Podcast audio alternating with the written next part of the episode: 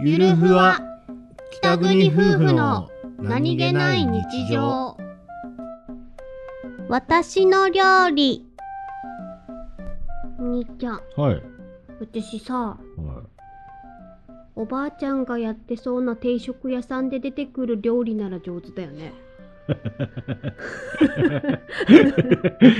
返答に困る わ いやあの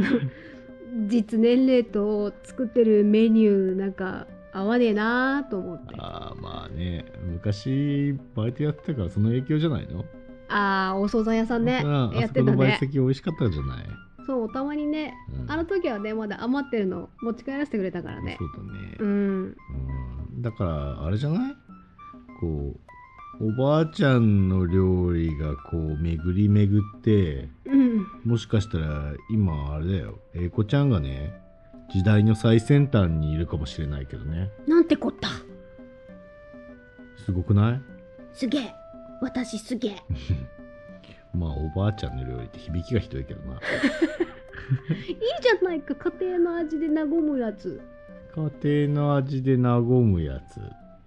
まあそうだね